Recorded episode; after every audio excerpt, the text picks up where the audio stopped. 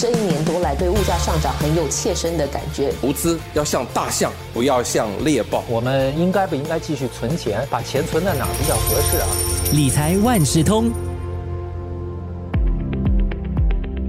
理财万事通，你好，我是九六三好 FM 的思远。又到了年底学校假期，相信很多人都会为出国旅游做准备。除了烦恼行李要带什么，兑换外币也应该令许多人感到头疼。到底要兑换多少的现金？兑换太多呢，又怕花不完；兑换太少呢，又觉得哎，等一下我不够花的话，那就麻烦了。其实，在这个数码时代，出国旅游可以完全不用现金，一张多元货币卡在手，任何时候都可以兑换和储存多种货币，省时又省事。但是多元货币卡有什么利与弊呢？使用的时候又应该注意哪些事项？这一期的早报播客理财万事通就邀请了联合早报财经新闻高级记者陈子云为大家一起解答。子云你好，思远你好。首先给我们解释一下什么是多多元货币卡呢？多元货币卡顾名思义呢，就是一张让你可以兑换和储存多种货币的卡。这个卡呢，好像如果一些金融科技公司如 Utrip、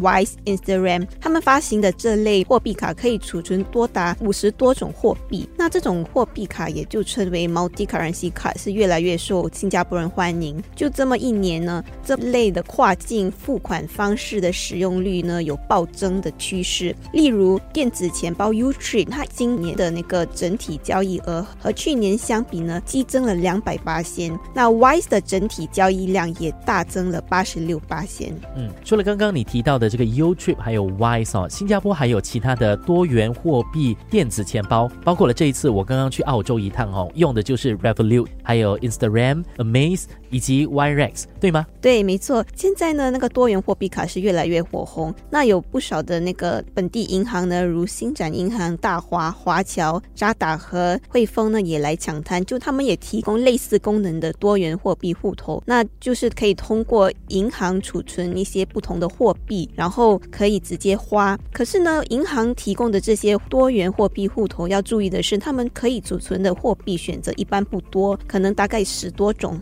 那多元货币卡和你刚刚说到的这个多元货币户头，它的那个相差还有差别在哪里啊？那其中一个呢，就是跟多元货币户头相比，多元货币卡的兑换率通常是比较好、比较有竞争力的。那你在兑换外币时呢，就可以节省更多。第二呢，因为那个外币电子钱包是一个储存外币的一个钱包，那有些金融科技公司呢就不允许用户把剩下的钱转回银行户头。就是说，如果一旦你存入了那个外币呢，你就不可以拿出来，你必须花完。但如果是银行呢，因为它比较灵活，因为是你本身的户头，你可能就可以在不同的户头之间转账。第三呢，多元货币卡也是不能累积利息的，因为它不像银行户头那样呢，你可以生利息。打个比方，如果你在大华银行开了他们的 Mighty FX 户头呢，这是一个可以计息的账户。那你如果储存美元、澳元、新西兰元，还有中国的离岸人民币呢，你还可以赚取利息。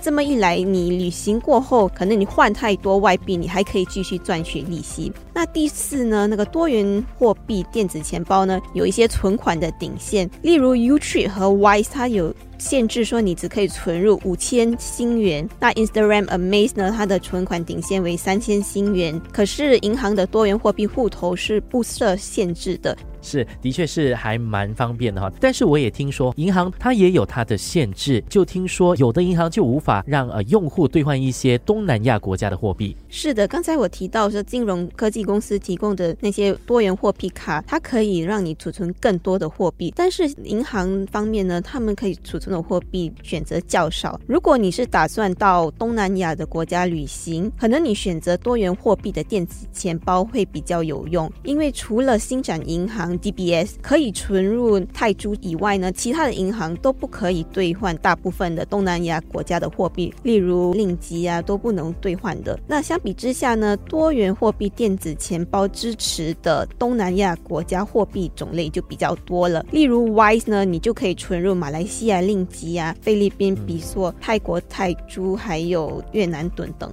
嗯，那有些人就会觉得啊很麻烦，我都有那么多张卡了，还要申请多一张吗？真的有？这个必要吗？还不如直接在国外刷信用卡不就好？这类的人的想法，紫云又有什么建议呢？有些消费者可能要省下麻烦，不要下载这么多不同的应用程序，那他们就直接刷信用卡。但是呢，你要注意的是，当你刷信用卡时呢，需要支付两种额外的费用，一种呢是货币兑换费，就是所谓的 currency conversion fee，因为银行需要通过一些伙伴来帮你兑换那个外币。那第二种呢，你要注意，你可能要支付服务行政费，就是 service administrative fee。那这两笔费用加起来呢，可以高达四点五八仙，不是很便宜的。所以你在刷信用卡的时候呢，也要想是不是比较划算，还是要用多元货币卡。那可能打个比方啦，如果你买一百块钱的衣服，你刷信用卡的话，你就要多付至少四块半。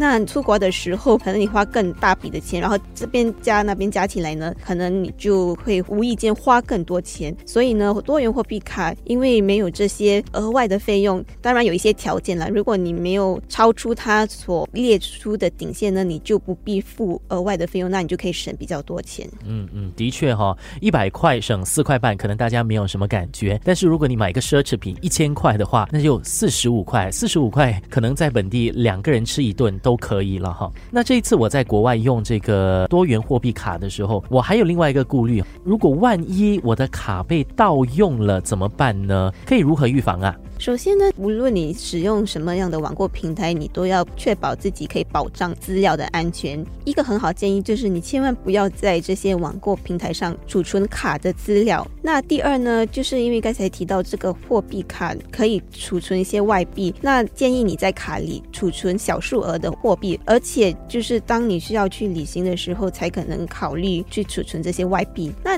有些卡呢，其实也会提供把你那个卡锁起来的功。功能锁起来不是说把那个卡锁在那个抽屉里，嗯，而是通过那个 app 的设置选择 lock 卡。嗯，那你 lock 卡起来，你把卡锁起来呢，就暂时不能进行交易，避免你的卡被盗用。还有呢，就是你应该启动你应用的通知功能，如果有大笔的交易啊，或者是可疑的交易，你就会马上接到通知。那最后，当然消费者也要勤劳的定期查看你的交易记录。那一发现有什么可可疑交易呢，就应该马上联络银行或者是多元货币卡公司。嗯，我还知道有些多元货币卡，它有一个叫叫做一次性的卡，即便你在国外上网去买一些东西，它也只可以使用一次，所以也不用去害怕说你的信用卡的资料外泄了。这个多元货币卡，嗯，还真的可以考虑去申请一张。今天的早报播客理财万事通，谢谢联合早报的财经新闻高级记者陈子云给大家介绍多元货币卡，谢谢。子云，